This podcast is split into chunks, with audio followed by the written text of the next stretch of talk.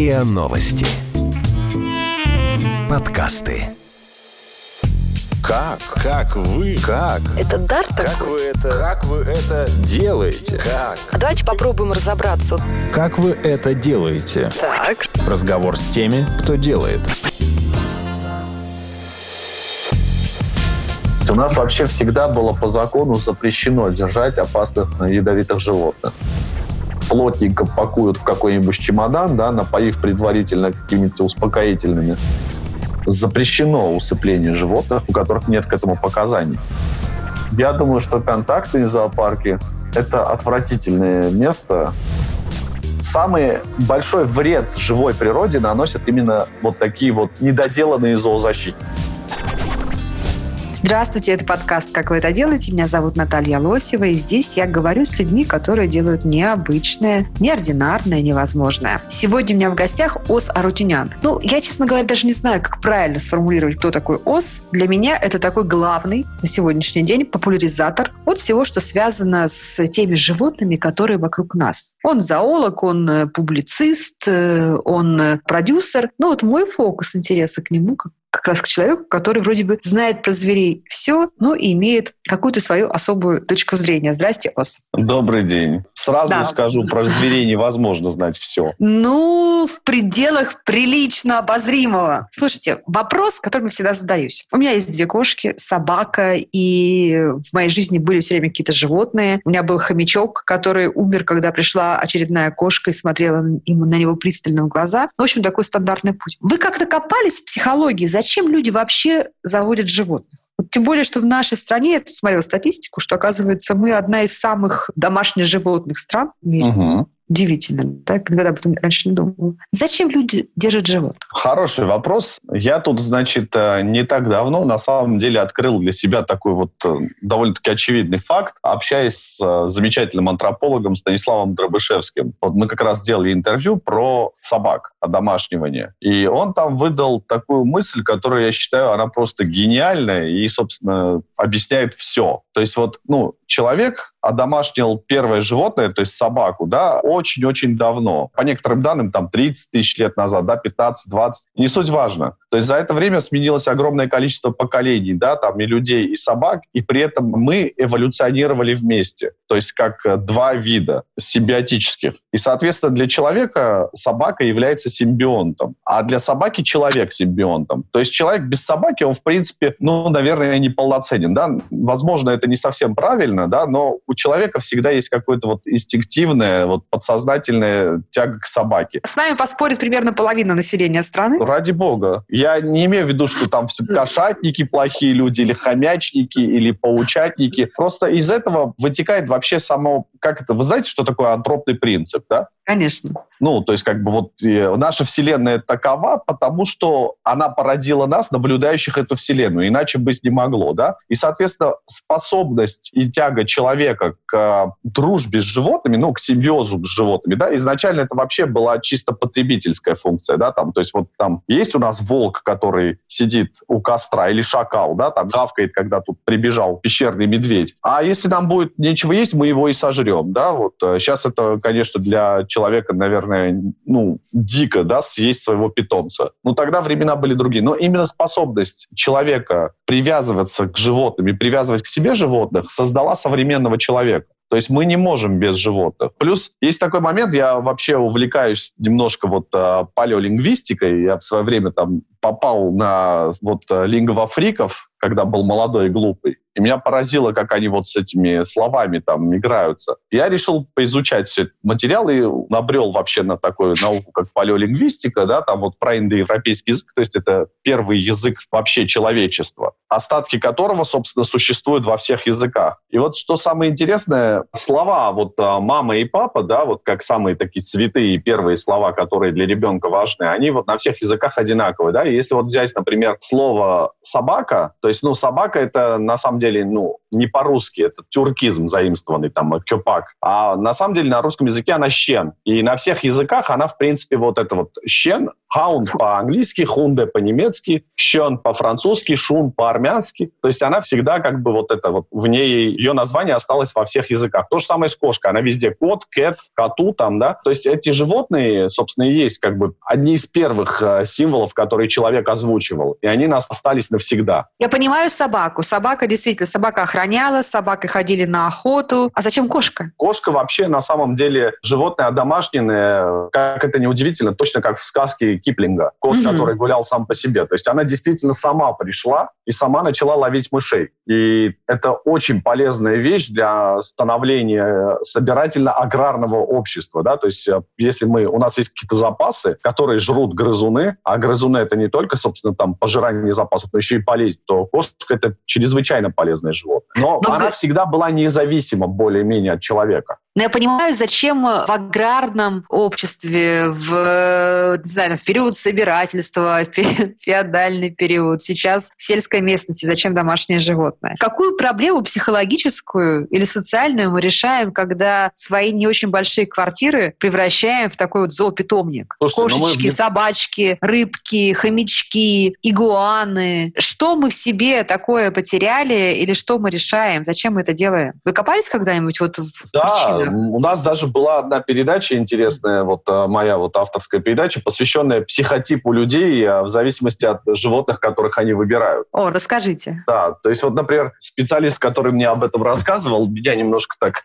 не знаю, обвинил, можно сказать, косвенно в синдроме Бога, потому что он сказал, что вот аквариумисты и террариумисты. Самоутверждаетесь? Они, нет, они вот э, не то, чтобы самоутверждаются, а вот мы любим созидать вселенные. То есть вот А-а-а. устроенный аквариум это на самом деле такая ну, полуавтономная да, система, в которой ты, собственно, созерцатель. То есть ты не особо в нее вмешиваешься. То же самое с террариумом. Да? Вот у меня ящерица, например, она совсем практически одичала, потому что я ее даже на руки не беру. А ну, почему вы ее на руки не берете? Ну, потому что я понимаю, что ей это не особо нужно. Ага. Да, вот а, именно есть такой момент, что прикосновение к э, животному, оно тоже не каждому животному приятно. Есть специально обученные животные, да, вот которые вот там, например, ну те же собаки, да, или там кошки, они уже как-то вот за все это время привыкли и нуждаются, да, в ласке, потому что домашнее животное, оно обладает э, рядом признаков, которые называются признаки доместикации, то есть одомашнивания, и в них входит э, это вот э, изменение окраса, да, там питание вот э, пищи предоставляемый человеку, жизнь по человеческому циклу, размножение в неволе и инфантильность. То есть э, домашнее животное, настоящее домашнее животное, оно всегда ребенок. Так возвращаясь э, к тому, зачем люди держат животных и создают вот эти мини-миры. Ну, потому что мы сколько э, живем в маленьких квартирах? Ну, сто лет максимум, да? Там, ну, пять поколений, ну, шесть. А сотни поколений мы жили с животными там, ну, вообще, ну, вот как вот у скандинавов, да, там большая вот эта землянка, в которой живут люди, скот, там, да, вот это собаки, кошки, вот все в одном этом живут, да, в хлеву, потому что так теплее, да, и сохраняется как бы вот тепло. И у нас просто вот а, инстинктивная необходимость в этом есть. Скажите, а заводчики, которые берут, не знаю, кошечек, собачек из приюта, спасают там какого-то попугайчика или купили канарейку детям для того, чтобы, ну, просто была какая-то жизнь, был компаньон, можно было наблюдать. Они отличаются вот по своему психотипу от тех людей, и вообще, по, не знаю, по мотивам по своим, э, от тех людей, которые делают это профессией. То есть mm-hmm. возят собак на выставке, обмениваются там э, приплодом рыб, ну, то есть mm-hmm. занимаются профессионально. Это вот все равно примерно одни и те же инстинкты? Или вы вот для себя разделяете вот два этих мира? Не, в основе, конечно, одно и то, и другое. В основе этого лежит инстинктивная предрасположенность человека к э, жизни с животными. Но есть э, большая разница между человеком, который любит животных. Вот сейчас я такую вот, наверное, крамольную мысль выскажу, но, Давайте. наверное, я имею на нее имею право, потому что все-таки я профессионал, да. Профессионал, он должен быть более холоден. То есть э, это на самом деле очень тяжелое испытание, по крайней мере, лично для меня было, да, когда ты переходишь от какого-то вот там своего масенького аквариума, да, в котором там 10 рыбок плавает, и которых ты знаешь в лицо и по характеру, да. И, и любишь каждую. Да, и, ну, у меня вот, например, был аквариум, в котором я каждую рыбку и кринку переносил соломинкой э, для коктейля. Ничего себе! Цеплялась личинка, личинку и переносил соломинкой для коктейля в чистую воду, а, выполняя функции отца, которого не было, да, то есть вот, ну, там у цихлида они ухаживают за потомством, и оно в этом нуждается. То есть это как бы мои дети, да, и когда ты переходишь на промышленную стадию, где у тебя миллион голов, и в день у тебя погибает там 5-6 тысяч рыб бывает, там, ну, либо можно свихнуться, либо надо становиться немножко как бы более холодным человеком, да, вот в этом плане. Как вы это делаете? Разговор с теми, кто делает – а как вообще устроен бизнес вот этих домашних животных? Mm. Есть э, зоомагазины, есть, видимо, какие-то ярмарки, что-то наверняка есть э, теневое. Давайте об этом поговорим. Просто можете вот обрисовать всю эту систему, все взаимосвязи. Откуда берутся животные в зоомагазинах? Ну, Чем поскольку... они отличаются от питомников? Э, частные заводчики и зоомагазины как взаимоотносятся? А, поскольку я сейчас являюсь там вольным стрелком, не зависящим ни от кого, да, я, в принципе, могу открыть откровенно говорить. Э, Давайте. Плане, да, не боясь каких-то санкций со стороны коллег. Зоомагазины, да, они разные бывают. То есть вот э, я в 2006 году был приглашен там на создание сети зоомагазинов, там зоосупермаркетов нового формата. И, собственно, вот э, там у нас была идеология, что вот мы должны подходить ответственно к животным. Например, не продавать, так сказать, карликовых черепах, да, которых не существует. Ну, когда вот малюсеньких вот этих черепах. Тот самый хомячок, который потом в кабана вырастает? Да, да, да, да, да. Ага. Вот, да, там вот красноухая черепашка размером с монетку, она вырастает там до 40 сантиметров. То есть такая здоровая скотина, которой нужен огромный террариум, да, там со всеми условиями. А ее а, продают как карликовую А ее продают как карликовую, это она не вырастет. Вот, да, ну, это, это вот классика, это во всех вот отношениях. И мы, собственно, вот поставили себе идеологию быть предельно честными, да, там животных отбирать только тех, которые легальные, да, с документами. Ну и, собственно, мы разорились. Да. да. Сейчас, естественно, есть там зоомагазины, крупные сети, да, в которых там, э, скорее всего, я не могу утверждать это на 100%, но, скорее всего, более ответственный подход к животным, которых они приобретают и продают. Есть всякие мелкие шараги, которые там непонятно откуда берут. У нас очень большой рынок. Подожди, давайте, давайте вернемся на шаг назад. Да? Где зоомагазины берут животных, чтобы их продать? Ну, смотрите, смотря каких животных. Да? Вот, например, аквариумные рыбы. Это вообще самая веселая область зообизнеса, потому что в ней обыватель вообще ни черта не понимает. И в России современная аквариумистика, она находится в довольно-таки прискорбном состоянии. Поэтому большинство рыб, которых в России продают в зоомагазинах, это рыбы, привезенные из Китая, где они на вольном выгуле в прудах разводят ага. огромное количество рыб. И для этого, для того, чтобы эта рыба нормально существовала, например, в Москве, ее нужно по привозу с Китая карантинировать около месяца. То есть там лечить, избавлять от паразитов, потому что вольная рыба, попавшая в аквариум, она сразу начинает заболевать. И есть такое понятие, как рыба с колес. То есть когда вот прям привозят рыбу и запуливают ее на птичий рынок, да, то есть вы ходите по рынку, там смотрите, ой, красивые неончики, да, там плавают, например, которые стоят, там, не знаю, сейчас по 20 рублей. Вот. Ну, вы как обыватель не знаете, что в 5 часов утра продавец этих неонов, который рассказывает, что он их сам разводит, что это вот его там э, личное как бы хозяйство, он их в 5 утра купил у поставщика с самолета и уже продает, ну, по 5 рублей. И сейчас продает их по 30. И при этом у него под прилавком стоит ведерко, где вот ну, больше половины уже дохлых этих неонов лежит. То есть вот... Э, Какой кошмар. Да, это страшная ситуация, да. Там часто вот бывало у нас еще была ситуация, когда вот мы только открывались, там под видом карантинированной рыбы загнали рыбу в колес. Определить это невозможно, да? Что Абсолютно это... невозможно. Не, но ну это определяется буквально в первую неделю, когда там, ну вот я их теопатолог, да, там, и я там такие болезни обнаружил, которых вообще даже не знал, как mm-hmm. в литературе не были описаны. Ну, вот. И, собственно, вот э, это очень э, сложно, да. Есть крупные крупные фирмы, поставщики вот рыб, да, которые, значит, они и закупают рыбу, и карантинируют ее, и продают в своих магазинах, занимаются обслуживанием аквариумов, да, и при этом еще и разведением рыбы занимаются. А вот у вас, если вылупились, вот вы, допустим, опытный а, аквариумист, у вас там вы, как правильно говорить, вылупились, да? Ну, с, с рыбами что происходит? Да. вот они, они родились, значит, появились на свет. Вы можете прийти, как человек-заводчик с репутацией, и дать зоомагазин там баночку да, э, своих. Да, это, То есть это существует, это нормально. Это самый лучший вариант. Если у магазина, ну, у салона есть прикормленный э, поставщик Поставщики такие. Да, которые приносят именно свою рыбу. С рыбами более-менее разобрались. С кошками и собаками, мне тоже кажется, более-менее прозрачная ситуация. Да, есть, есть питомники, есть заводчики, которые ну, да. используют магазин как прилавок. А вот как с экзотическими животными? Со змеями, ну, игуанами, попугаями, канарейками? Они откуда берутся? Абсолютно так. Есть, конечно, ну так, пиратская контрабанда, да, то есть животные, которых отлавливают в дикой природе и привозят. И есть животные, которые там, ну, совершенно спокойно разводятся у заводчиков. Есть заводчики разных животных, там, змей, попугаев, пауков, абсолютно любое животное, в принципе, которое не запрещено законом, э, можно найти вот в Москве. Я знаю даже человека, который занимается, ну, не разведением, потому что они в неволе не размножаются, а он заказывает из Южной Америки арапаима, рыба называется такая, это самая большая костистая рыба, до 4 метров вырастает. Мальков заказывает, и здесь их карантинирует и растит. До 4 метров? Ну, они не вырастают в аквариуме, слава богу, до 4 метров. Но там метровые, полутораметровые такие гиганты, он их продает как вот шоу рыб, там скаты, там э, те самые речные, какие-то элитные карпы, кои. То есть, в принципе, при желании можно найти поставщика, который занимается конкретно этим видом животных. А по вашим ощущениям, какое сейчас, я понимаю, что нет статистики, по ощущениям, какое соотношение между белым рынком прозрачным и черным рынком домашних животных? Ох, я это отношение не мог сказать даже когда занимался зообизнесом прямую,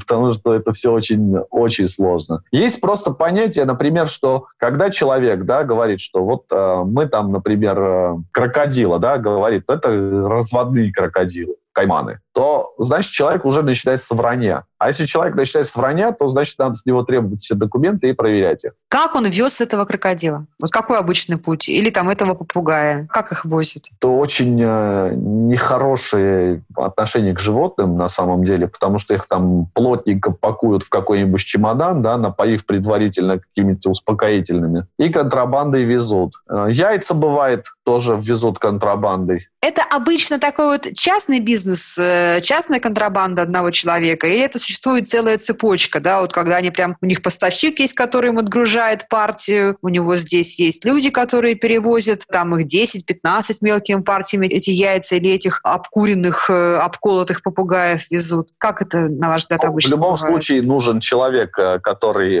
занимается, скажем так, аккумуляцией, да, вот этих вот привезенных животных, и в идеале он еще их и лечит, и у него должны быть э, связи с зоомагазинами, где их возьмут. Вообще вот э, есть такой момент очень важный, очень-очень важный. Казалось бы, да, ну какая разница? Вот допустим, попугай, пойманный в природе, да, или выведенный в неволе. Ну, для обывателя, которому, в принципе, плевать там, да, на вымирание видов, да, там, на то, что вот это запрещено законом, ну, бывает, да, человеку хочется вот пугай, да, вот он сидит, я хочу его купить. Он все равно здесь уже, в Москве, да, там. Этот человек подвергает себя страшной опасности, потому что птицы и рептилии, они переносят э, заболевания очень серьезные, некоторые из которых бессимптомны. То есть, например, орнитоз заболевание. Оно, в принципе, Э, не имеет никаких симптомов, но, например, если есть дети, они могут вырасти бесплодны. Ого, просто можно даже не знать об этом. Да, то есть мне всегда, когда вот мне приносили там черепах, да, там птиц, происхождение которых непонятно, я всегда в первую очередь отправлял их самих на анализ. То есть вот идите себя и детей проверьте на вот орнитоз там и сопутствующие заболевания. Как вы это делаете? Разговор с теми, кто делает. Люди, которые заводят и держат э, ядовитых животных, ядовитых насекомых, они это делают почему? Потому что у них какой-то вот так внутренний запрос вот на существование в опасности, или это тоже такой-то комплекс Бога, что я могу укротить? И вообще должны ли они проходить какие-то процедуры э, по закону, как-то быть проинструктированы, пройти какое-то обучение, прежде чем они заводят у себя в квартире вот такого вот э, ну, не очень приятного соседа? Да. Знаете, у нас вообще всегда было по закону запрещено держать опасных ядовитых ядовитых животных, ну вот до, в домашних условиях. На угу. самом деле, как бы это противозаконное действие. А, Но вы же наверняка вот, знаете таких людей, которые держат. Да полно, слушайте. Вот. И мало того, что вот у нас же этот новый федеральный закон, там, да, вот, который уже два года там вводится, он еще и закрепил вот э, запрет на содержание ядовитых животных дома, там, змей, пауков, скорпионов. Но, естественно, находятся любители. Они тоже делятся, можно сказать, условно, на две категории, да. Есть люди, которые ради понта, да, вот это делают содержат. То есть вот ну, пришел ко мне человек и говорит, а смотри, у меня кобра, да, дома. Вот, он, а, как круто, да, вот. Это, ну, такие понторезы. Есть э, люди, которые вот, ну, по-хорошему помешанные немножко в этом вопросе, да, вот им нравится, когда у них опасное животное, но они про него знают все. Но в обоих случаях это часто заканчивается летальным исходом. Вот э, наверняка помните историю с этим парнем, который дал себя укусить этой мамбе черной. Да, да. да. Не, ну это был совершенно безобразный, не будем говорить в эфире акт чего. И это как раз подтверждение того, что люди с э, нарушениями в психике должны быть каким-то образом Но мы же не можем понять, ограничены. когда, человек, ну, когда да. у человека психика нарушена. Вот у меня, например, дома сидит ящерица. Но А, она же у вас не ядовитая. Так она, да, допустим, она не ядовитая, но очень много людей, которые страдают герпетофобией, подумают, что я больной на голову. Хорошо, вот мы сейчас об этом отдельно поговорим. Давайте все-таки вернемся к вопросу к людям, которых, как вы говорите, полно, которые держат э, противозаконно ядовитых животных, и наверняка в вашей тусовке вы про таких людей знаете. И вы как, просто вот за этим наблюдаете, или вы все-таки у вас там есть какой-то там внутренний договор, вы там пытаетесь их увещевать? Вот как-то вы пытаетесь отрегулировать эту историю? И действительно страшно, да? Ты живешь там на пятом этаже, а с девятого к тебе кобра приползла. Вот отлично. К счастью, в моей тусовке таких людей нет. То есть у меня вот есть знакомые, которые там э, содержат э, ядовитых змей, причем ну, довольно-таки серьезных ядовитых змей, да, вплоть там до кобр, там мамб или габонских гадюк. Но эти люди, как профессионалы, они вообще их дома не содержат. А То есть они какое-то да, выделяют отдельно стоящее оборудованное помещение под террариум и в нем занимаются своими делами. А кто контролирует таких людей, что вот это помещение, которое они соорудили сами, оно действительно абсолютно безопасно с точки Да никто зрения... не контролирует. Ну это же просто, слушайте, ребят, чума какая-то. Это противозаконно, понимаете, да? Вот, то есть можно, конечно, заморочиться, получить какие-то документы, как э, у меня закон этот открыт перед глазами, да? Вот, э, например, содержание и использование животных в организациях, основной целью деятельности которых является разведение животных в целях сохранения генетического фонда объектов животного мира. То есть, в принципе, можно получить эти документы, да? Там это в Росприроднадзоре, по-моему. Но это довольно-таки сложно. То есть там у кого-то есть эти бумажки, да, там, пройдя все 9 кругов ада, он их получает. У кого-то их нет. Он, ну, как бы считает, что, ну, и пофиг. Короче, это белое пятно, которое ничем не регулируется. Конечно, конечно. Не, оно регулируется официально э, 498 федеральным законом. Но никто Но- не отслеживает соблюдение этого закона. вы Эй, люди да, что- государственные, пожалуйста, вот услышьте нас, пожалуйста, сейчас. Очень хочется, чтобы в этом навести порядок. Слушайте, а вот если я знаю истории, когда человек когда-то давно приобрел вот так вот на не вполне прозрачном рынке, видимо, Мгм. где-то за городом, вот в этих, на птичьем рынке, попугая экзотического, довольно агрессивного и серьезного. Мгм. Попугая, который там его долбит, все рвет, все рушит. И он бы рад его теперь сдать куда-нибудь в зоопарк или в какую-то организацию. Но у него на этого попугая нет никаких документов, потому что он контрабандный. Можно ли в такой ситуации как-то легализовать вот этого своего попугая или какую-то змею и отдать как-то законно в профессиональные руки? Можно. Например, э, если я правильно помню, при московском цирке, например, есть э, клиника «Зеленый попугай». Они, насколько мне известно, принимают, скажем так, на усыновление птиц. Но они, то есть они их не усыпляют, они их содержат. Нет, то- там человек, который сдает птицу, оплачивает какую-то некую сумму на ее содержание, да, там, ну и сдает ее. У меня вот тут пару недель назад вот э, ребята птенца дрозда приютили. То есть вот там условия великолепные, там люди прекрасно относятся к животным. Вот а, вы упомянули про зоопарк, да, зоопарк в принципе возьмет у вас животное без документов, если этому животному есть место в зоопарке. Потому что, например, вот э, бывают случаи, да, вот там мне рассказывали, девочка выкупила льва, львенка у фотографов.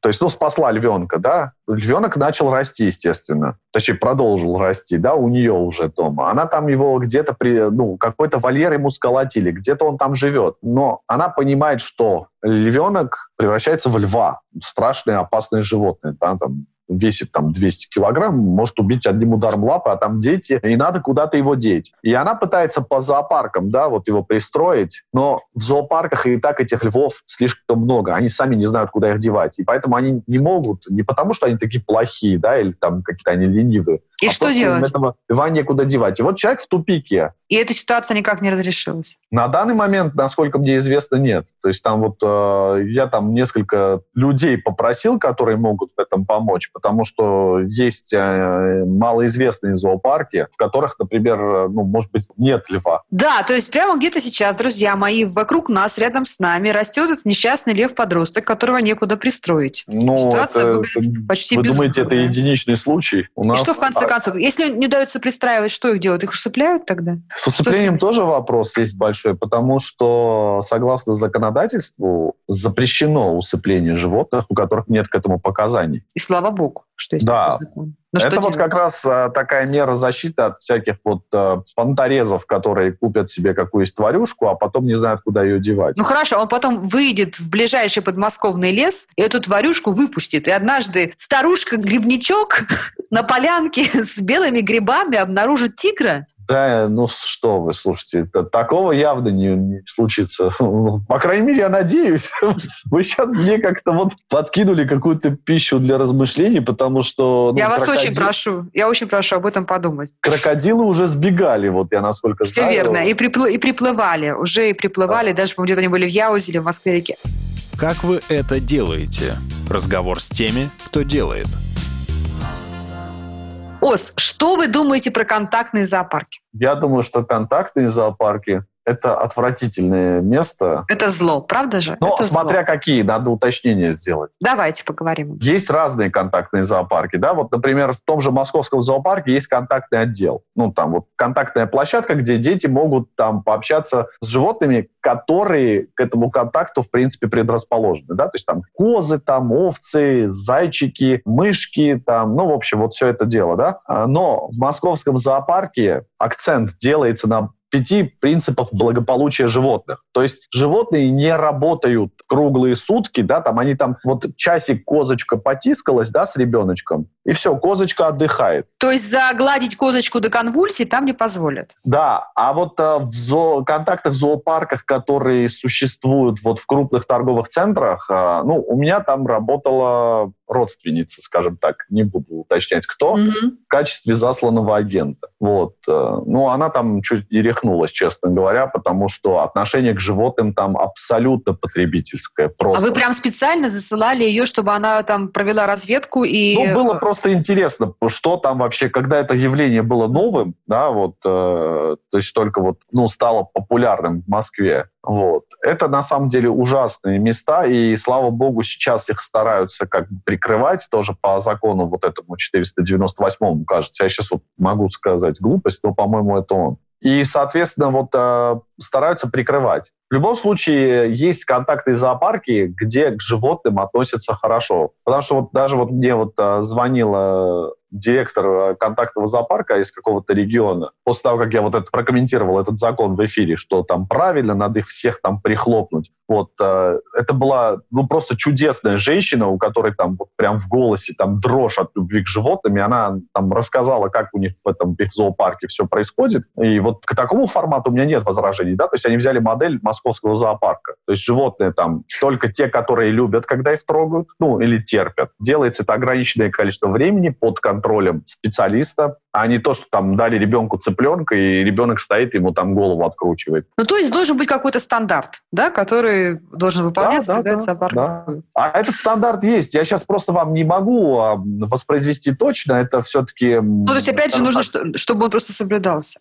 Да, есть вот пять принципов благополучия животных, по которым существуют все зоопарки мира, входящие в эту в мировую ассоциацию зоопарков. Что вы думаете про зоозащитников и зоошизу? Я тут недавно разговаривала в этом же подкасте со Скольдом Запашным, и mm. вот он очень, так знаете, страстно проводил жирную черту между зоозащитниками и зоошизой. Вы тоже для Я себя... абсолютно с ним согласен. Расскажите, а, есть... где, где заканчивается зоозащитник и начинается зоошиза? Вот смотрите, в моем понимании зоозащитник – это человек, который, да, вот, ну, например, увидел, как хозяин бьет собаку палкой да, и сообщил там какой-нибудь там, не знаю, Росприроднадзор, да, в какие-то органы там контроля. А есть человек, который, увидев у меня в террариуме ящерицу, начнет верещать, что я мучаю бедное животное, что ему лучше было бы жить например, ну, в природе, где гармония, где благость и растворение воздухов. Ну, и вот а, самый большой вред живой природе наносят именно вот такие вот недоделанные зоозащитники, которые абсолютно некомпетентны, которые вообще не понимают, что такое животное, да, вот э, они э, действуют по принципу антропоморфизма, то есть очеловечивая животное, и они считают, что животному нужно то же, что и человек. А как же быть с теми собаками, с теми породами собак, которых даже кинологи рекомендуют, например, наказывать физически? Или это все неправда и так не должно быть? Слушайте, я когда читал книгу Карен Прайер «Не рычите на собаку», там было как раз фундаментально объяснено, что животное вообще бить нельзя. Угу. Физическое наказание для собаки – это не значит, что ее надо лупить. То есть физическим наказанием для собаки может быть там тычок пальцем там в бок, да, там, ну, в шею, да, там, или там положить ей там на голову ладонь, да, и прижать, да, или там щенка, который разбаловался, скрутить и прижать к полу. То есть так его наказывает мама. Угу. Это не значит, что ты его там избиваешь, что ты над ним насилие производишь. Просто вот э, мне, у меня вот щенок, да, там 5 месяцев, я вот, в принципе, вообще к дрессировке отношусь очень так дистанционно, потому что я ненавижу навязывать свою волю кому бы то ни было. А дрессировка это все-таки какое-то э, некое требование от животного, чтобы оно делало то, что нужно тебе. И вот у меня вот щенок как-то ночью разбаловался, а воспитывает его супруга, я его балую. Вот, начал сживать диван, да, я ей говорю, нельзя, Эрика. О, она на меня смотрит нагло и продолжает грызть этот диван. Вот. Ну, минут пять я пытался ее просто по-человечески уговорить, а она понимает, что я слабак в ее глазах. Вот. И я ее вот, собственно, вот как положено, да, там скрутил, прижал легко. У меня просто от осознания своей собственной сволочности выступили слезы на глазах. Ну, это нужно сделать, да, вот, потому что иначе животное будет абсолютно невоспитанно и неконтролируемым. Простила она вас? Так она это, она это даже не воспринимает как э, повод к обиде. Она просто принимает как информацию, что человек, ну, вот он мне он главный. показал, что этого не надо делать. Не надо вот э, очеловечивать животных, на самом самом деле. Вот они прекрасны тем, что они не люди. Это у нас очень много таких вот психологических установок сложных, да, которые, с одной стороны, там делают нас людьми, с другой стороны, очень сильно усложняют взаимоотношения между нами. То есть все-таки домашнее животное – это носитель рефлексов, инстинктов, нет, а, не, нет, а не разум? Нет, разум, интеллект у животных существует, как бы есть наука зоопсихология. То есть э, животное – это не просто тупой набор рефлексов, да, у него есть там свои чувства, у него есть свои мысли, у него есть свои интересы, но поскольку оно живет живет с человеком, должен быть некий набор правил. Точно так же, как и у хорошего хозяина собаки, должно быть понимание того, что у собаки тоже есть свое личное пространство, да. Собака тоже, а в каких-то случаях собака должна вести тебя, а не ты ее. Ты должен давать собаке там побеждать иногда, чтобы она чувствовала себя полноценным членом стаи. Очень круто. Ос, я узнала совершенно неожиданно э, для себя, что вы, кроме всей вашей вот этой вот зоосреды и вашего зоомира, вы делаете проекты совершенно тематически не связанные, и э, в том числе «Ржевский рубеж». Что mm-hmm. это за фильм? Почему вообще вы начали этим заниматься? Что это? Фильм про вот Ржевский выступ — это документальный фильм про поиск павших под Ржевом бойцов. У меня есть там товарищ очень хороший, э, Александр Мазин, он занимается поиском очень давно. То есть вот это не какие-то черные копатели, это именно поисковое движение. Из нормальных России. поисковиков. Да, это люди, которые... Там прямо археология, очень серьезная. То есть они э, поднимают документы, они находят вот эти вот места боев, да, там ищут какие-то пулеметные гнезда, делают трассировку там, да, находят там вот эти скелеты, да, погибших бойцов, восстанавливают последние секунды жизни, да, то есть по картине гибели бойца они примерно понимают, как этот боец действовал вот перед тем, как его убили, восстанавливают личность, стараются, и, соответственно, они ищут родственников и предают земле солдат. Mm-hmm. И как мы просто с ним э, болтали о том, что он собирается туда ехать, я говорю, слушай, а давай мы приедем и поснимаем. Мы просто думали сделать такой небольшой репортажик учебный для вот, э, учебного эфира. И вот когда мы приехали и увидели, какая там работа и вообще что там происходит, потому что там до сих пор ну, сотни тысяч солдат наших лежат неупокоенных, как-то меня эта тема зацепила, и мы три года снимали этот фильм. Вообще мы планировали его как раз выпустить к 9 мая вот этого года, но, к сожалению, там нас планы изменил карантин. Мы пока не можем э, встретиться с Валентиной Александровной Твардовской, чтобы подписать подписать соглашение о передаче прав на стихи э, «Я убит под Оржевом» Твардовского. Эти стихи, они ложатся просто идеально. То есть там вот просто каждое слово, оно как будто пророческое. Слушай, спасибо вам огромное за этот проект. Мне кажется, это очень важно, когда мы обращаемся к теме Великой Отечественной войны, вот с каким-то свежим взглядом, что ли. Не в том смысле, что мы, э, как сейчас модно, переписываем историю, а в том, что мы, мы же другие. Мы уже не те люди, которые были 20-30 лет назад, на 20-30 лет ближе к войне. Да, разумеется. Да, и вот эта наша эмоция, наш эмоциональный подход очень важны. И в этом смысле мы в одной лодке. Я напомню, друзья, что у нас вышел VR-проект, где мы реконструируем события, последнее событие мая 45 -го года на крыше Рейхстага. И в этом смысле вот мы с СОСом оказались очень близки в наших творческих интересах, э, и это очень приятно. Кроме фильма Куда вы еще отошли из ваших э, зоо, из вашего зоомира? На данный момент я вот уже попробовал себя в качестве продюсера, режиссера, монтажера, и э, Сейчас, э, к сожалению, 1 апреля у нас стопорнулся проект. По понятным причинам. Да, по понятным причинам. Должны были начаться съемки пилота сериала по моему сценарию. Про животных, вот, надеюсь? Не совсем. Главный герой истории – это ветеринарный врач, но не потому, что я люблю животных, а потому что его там мистическое происхождение связано с животными. И это мистическое фэнтези в современной Москве, то есть с использованием там большого набора древних славянских мифов аутентичных. Да, то есть мы решили так вот эм, вдохновившись рядом успешных проектов американских, да, вот типа вот э, сверхъестественный грим, сделать что-то похожее в Москве и связанное со славянской мифологией, которая несправедливо забыта. Это очень интригующе звучит. Это да. очень интригующе. И вот, э, понимаете, 1 апреля мы должны были выйти на съемочную площадку, а тут, значит, напал коронавирус, и мы как-то вот... А уже есть какие-то договоренности с телеканалами, э, том, где, ну, где этот сериал будет показан? Поскольку я являюсь таким начинающим сценаристом, да, естественно, меня всерьез пока не особо воспринимают, поэтому продюсеры, с которыми я общался, они говорят, ну, сними пилот, мы посмотрим. Мне кажется, в любом случае, ветеринарный врач, это очень свежо, потому что э, сериалов о врачах очень много, а вот про ветеринарного врача, ну, я так вот прямо не припомню, чтобы у нас Но там сериал. история не про то, что он ветеринарный врач, а история про то, что он ветеринарный врач, потому что он ведет свое происхождение от, э, как это сказать, чтобы спойлеров не было, от неких мифических предков, которые имеют непосредственное отношение к животным. Ну, на этом поставим многоточие, будем ждать премьеры. Ну что, друзья, мне кажется, мы поговорили так о теме, которая вроде бы на поверхности, а на самом деле столько там подоплек, столько там всего не до конца нам публично известного, что мне, например, было очень интересно. И в гостях у меня был Ос Арутинян, зоолог, телеведущий, популяризатор науки и ответственного отношения к животным и борец с антинаукой. Это был подкаст как вы это делаете. Здесь я встречаюсь с людьми, которые делают необычное, неоднозначное и интересное. Вы слушали эпизод подкаста «Как вы это делаете». Автор и ведущая подкаста Наталья Лосева.